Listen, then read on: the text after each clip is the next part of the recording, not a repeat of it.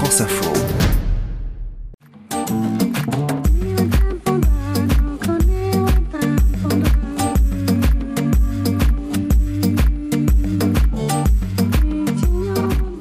Console de jeu est un ambassadeur assez fiable de ce qui nous attend dans le domaine du numérique d'ici quelques années. Aujourd'hui, elle pollue essentiellement dans sa phase de fabrication, mais elle est aussi reliée à des écrans qui sont gourmands en matières premières. L'industrie du jeu alimente aussi des téléphones et des ordinateurs.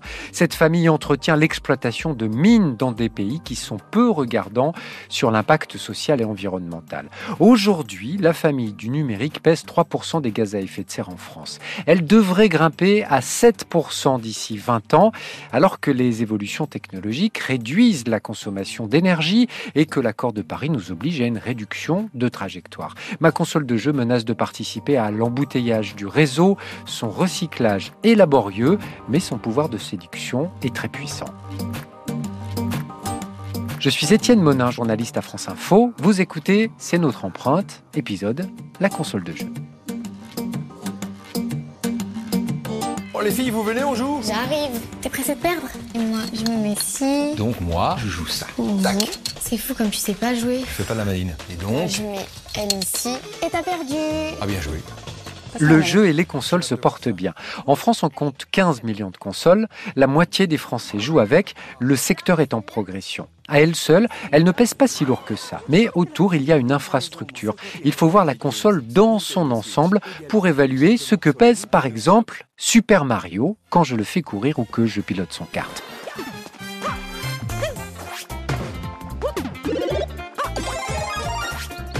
Super Mario, ça n'est pas le leader des ventes dans les jeux, mais c'est quand même un bon parti. Il a survécu à toutes les étapes du jeu vidéo, il a 35 ans, il a connu plusieurs générations et il s'approche de l'âge moyen du joueur en France qui est estimé à 39 ans par le syndicat des éditeurs de jeux. Quand je joue à Super Mario sur la console, euh, on va avoir un impact environnemental qui va dépendre de c'est quoi la console, puisqu'en fait on a différentes situations de jeux vidéo. Frédéric Bordage anime un collectif qui s'appelle Green IT.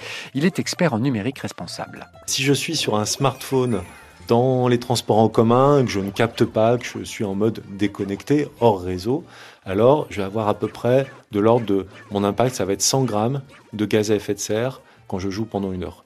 Maintenant, si je suis euh, à la maison sur un PC de gamer avec des grands écrans associés et puis que mon ordinateur est connecté lui-même au serveur de l'éditeur de jeux vidéo, je vais avoir six fois plus d'impact, de l'ordre de 600 grammes de gaz à effet de serre émis pour jouer pendant une heure. Alors 600 grammes, c'est l'équivalent à, grosso modo, hein, de 6 km en voiture.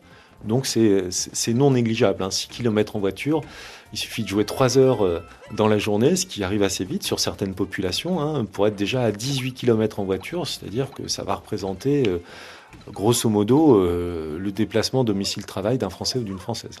Quand on va calculer les impacts environnementaux associés à une heure de jeu vidéo, on va prendre en compte tous les équipements dont j'ai besoin, la télévision, la console de jeux vidéo, la box, le réseau qui me connecte au serveur de l'éditeur de jeux vidéo, et on va étudier pour chaque étape du cycle de vie, la fabrication, l'utilisation et la fin de vie des équipements, on va étudier quels sont les impacts associés.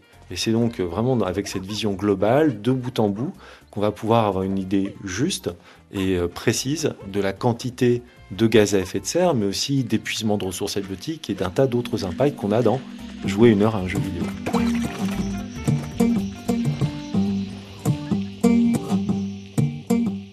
Et ce cycle de vie du numérique est très déséquilibré. Negaoctet, qui élabore des outils d'évaluation, estime que la source principale des émissions de gaz à effet de serre de ma console vient de sa fabrication, à 75%. Le reste vient du réseau et des data centers qu'on ira visiter tout à l'heure. D'après Negaoctet, ma console de jeu consomme autour de 400 kg de matières premières, ce qui est très limité par rapport à une télé qui peut nécessiter plus de 3 tonnes de matériaux. Les émissions, comme pour la basket ou le manteau, viennent donc d'ailleurs. Mais pourquoi ce poids est-il tellement élevé? Ce qu'il faut comprendre, c'est que ces équipements électroniques, contiennent beaucoup de métaux, vraiment beaucoup, différents, qui viennent des quatre coins du monde. Et ces métaux, il faut les extraire de l'écorce terrestre, ça demande beaucoup d'énergie, il faut les transporter. Ensuite, il faut en faire des composants avec d'autres matières premières. Et tout ça, il faut l'assembler et encore le transporter et encore le transporter. Et c'est ça qui coûte cher. Françoise Berthoud est chercheuse au CNRS. Elle a cofondé un groupement qui travaille sur l'impact des nouvelles technologies. Le rapport entre ce qu'il faut extraire, ce qu'il faut broyer et le résultat final, il est évidemment important. Et il explique pourquoi ça coûte autant d'énergie et pourquoi ça émet autant de gaz à effet de serre de fabriquer un équipement numérique qui contient des cartes électroniques. En plus, il y a d'autres problématiques qui sont associées à ça. Il y a des problématiques de pollution, des problématiques sociales, notamment dans les mines où euh, régulièrement les mines euh, font l'objet de conflits, que ce soit des conflits sociaux ou des conflits d'accès à l'eau. Et par rapport à l'eau, il y a des problèmes liés au fait qu'on a besoin de beaucoup d'eau pour extraire les métaux de l'eau qui est donc nécessaire pour les exploitants miniers, mais aussi pour les agriculteurs des mêmes régions et aussi pour les habitants. Et ça, ça fait l'objet de tensions.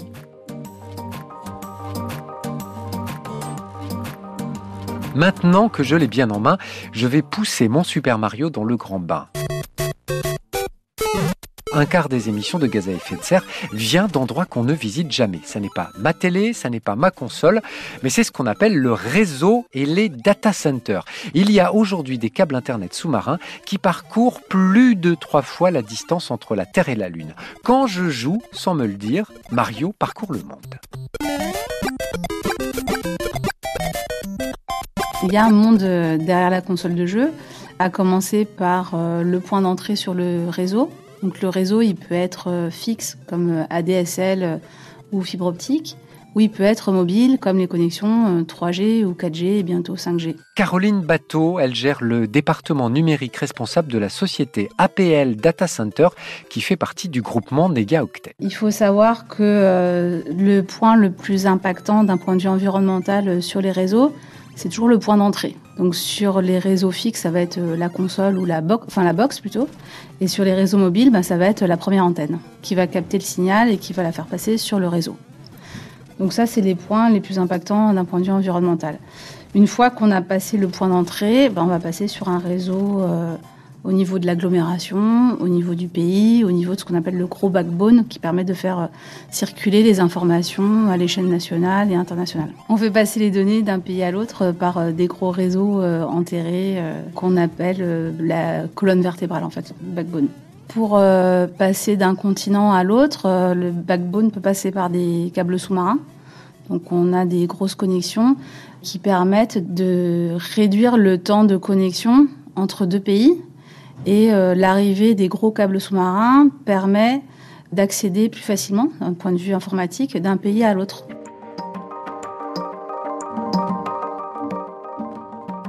L'autre monde que connaît bien Super Mario, ce sont les data centers. En France, leur surface représente 1600 terrains de foot.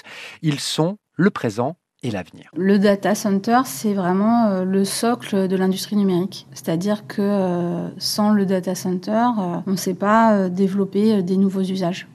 Donc c'est vraiment la, pierre angulaire dans le sens où tout est installé dedans. Par exemple, que ce soit sur les usages professionnels comme la messagerie, les outils de travail collaboratifs qui sont hébergés dans un data center. Si on écoute l'émission en podcast, ben, le podcast il est hébergé dans un data center pour venir, je pense que tu es venu en métro, euh, sur les, itinéraires, en fait, euh, c'est stocké dans les data centers.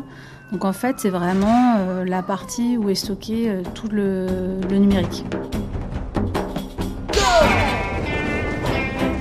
Les data centers vont donc accompagner la probable mutation du jeu vidéo, d'autant qu'une nouvelle offre est en train de s'imposer dans le modèle de développement. Il s'agit du streaming ou du jeu en ligne qui permet de se connecter avec son téléphone ou sa télé puisque le jeu et les calculs sont gérés directement depuis le serveur. Microsoft a défriché, Netflix fait savoir qu'il arrive sur le marché, le modèle est celui du catalogue comme pour les films à la demande. La console pourrait disparaître avec peut-être son empreinte environnementale. Pas si sûr, dit Frédéric Bordage, le spécialiste de Green IT. Quand on va jouer en streaming, eh bien, selon le scénario, on va soit réduire son empreinte environnementale, soit l'augmenter. Quand on joue un jeu vidéo en streaming sur un smartphone, on aura moins d'impact que quand on jouait avant sur une console connecté à une grande télé dans son salon. Le problème, c'est que les personnes qui jouent à des jeux vidéo, à Super Mario sur leur console de salon, vont en plus jouer à ce jeu vidéo en streaming sur leur smartphone. Donc ce qu'on voit, c'est qu'on a ce qu'on appelle un effet rebond. On va augmenter en valeur absolue l'impact du jeu vidéo dans le monde.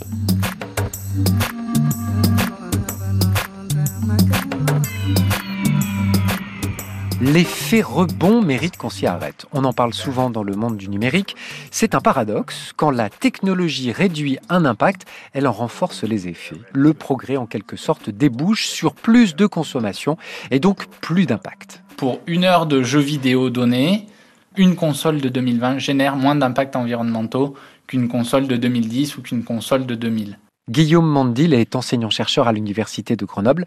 Il fait partie d'une équipe qui regarde les problèmes environnementaux du numérique. La console est plus efficace euh, d'une façon technologique et du coup, cette efficacité, elle se traduit par euh, moins de consommation de matériaux pour le même service, moins de consommation d'énergie, etc.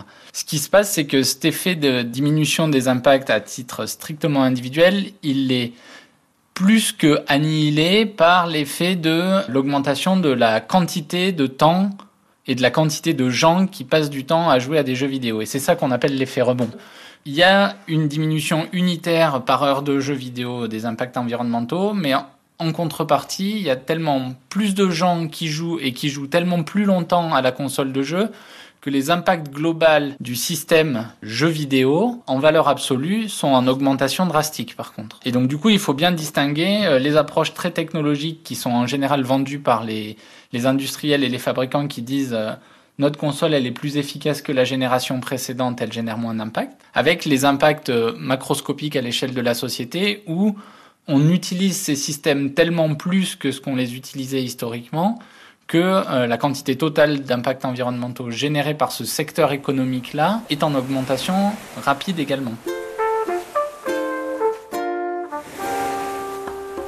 L'autre question sur la dématérialisation et sur l'offre élargie du jeu, c'est sa capacité à passer dans les tuyaux du réseau. On est en train de les élargir avec la 5G, mais telle qu'elle a été formatée, avec la bande passante qui lui a été attribuée, ça risque de coincer. Hugues Pierre Boeuf explique cet effet embouteillage.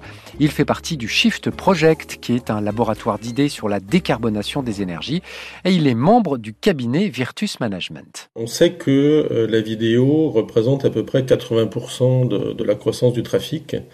Et au sein de cela, le jeu en ligne, pour l'instant, ne représente pas énormément, mais euh, on s'attend à ce qu'il ait une croissance euh, à euh, deux chiffres dans les années à venir, notamment avec la montée en charge des réseaux 5G. Et donc ça veut dire que ça va participer à une augmentation très forte, quand je dis très forte, c'est de l'ordre de 50% par an, du trafic sur les réseaux mobiles.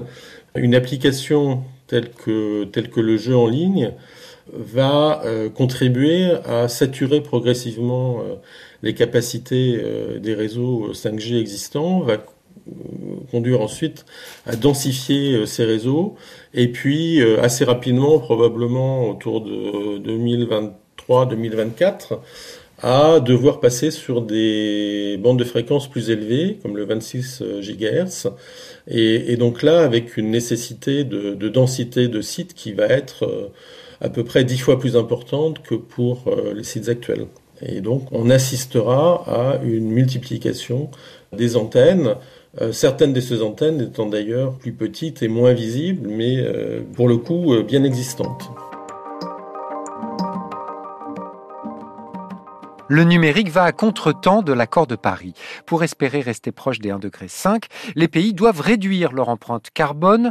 La trajectoire est de moins 6% par an. Le numérique est en totale contradiction. Les sénateurs l'ont souligné dans leur rapport d'information l'an passé. Le numérique pourrait représenter autour de 7% des émissions de gaz à effet de serre en France d'ici 20 ans. Le problème est connu. La question est comment freiner la consommation. Les consoles en sont à leur neuvième génération. C'est le nœud du problème et le frein risque de mettre du temps à agir. C'est vrai que sur les consoles de jeux notamment, il y a vraiment des innovations qui arrivent, euh, ce qui amène à vouloir changer euh, ces équipements. Mais ces innovations n'ont pas non plus un rythme hebdomadaire. Pierre Galliot, chef du service consommation responsable à l'Agence de la transition écologique, l'ADEME. C'est dit, pour des marchés qu'on appelle saturés, par exemple le, téléviseur, là, on cherche à, à, vendre plus uniquement à travers l'innovation, puisque tout le monde est déjà équipé. Et c'est là où la question vraiment de la plus-value d'innovation est vraiment à questionner. Est-ce qu'on a vraiment réellement besoin d'une parfois d'innovation discutable par ailleurs, alors qu'on peut très bien utiliser son téléviseur actuel avec une qualité évidemment importante? Alors l'ADEME travaille actuellement avec plusieurs régies publicitaires, euh, dont France Télévisions ou, TF1. Euh, ces régies ont une démarche proactive de manière justement à, différencier des produits dits à moindre impact, des produits quelque part classiques, et ont développé notamment des espaces de publicité dédiés à ces produits à moindre impact. Ils s'appuient sur les critères de l'ADEME euh, pour choisir ces produits-là. Par contre, on se rend compte que l'évolution de la consommation dans le modèle actuel, c'est-à-dire orienté vers des produits à moindre impact, ne suffira pas et qu'il faut qu'on réfléchisse à des démarches clairement de sobriété pour réduire les volumes, puisque acheter un produit à moindre impact, c'est mieux, se poser la question de l'intérêt de l'achat, c'est encore mieux. Et donc on doit sortir de cette logique de renouvellement, euh, d'accumulation malheureusement partagée, et vraiment se poser la question de démarche de sobriété, le moins, mais le mieux. Moins d'équipements, mais des produits de meilleure qualité environnementale. L'autre solution, c'est de réinventer le jeu. Frédéric Bordage plaide pour un basculement sur le modèle de la Wii qui permettrait de mutualiser le jeu comme on mutualise le trajet avec le covoiturage. D'autant que le recyclage de ma console n'est pas à la hauteur de l'enjeu, ce qui se voit aussi sur d'autres objets du quotidien de grande consommation comme la basket ou le manteau. C'était C'est notre empreinte, un podcast original France Info. Production Étienne Monin. Réalisation Alexandre Manzanares et Pauline Pénanec. Mixage Jean-Raphaël Pont.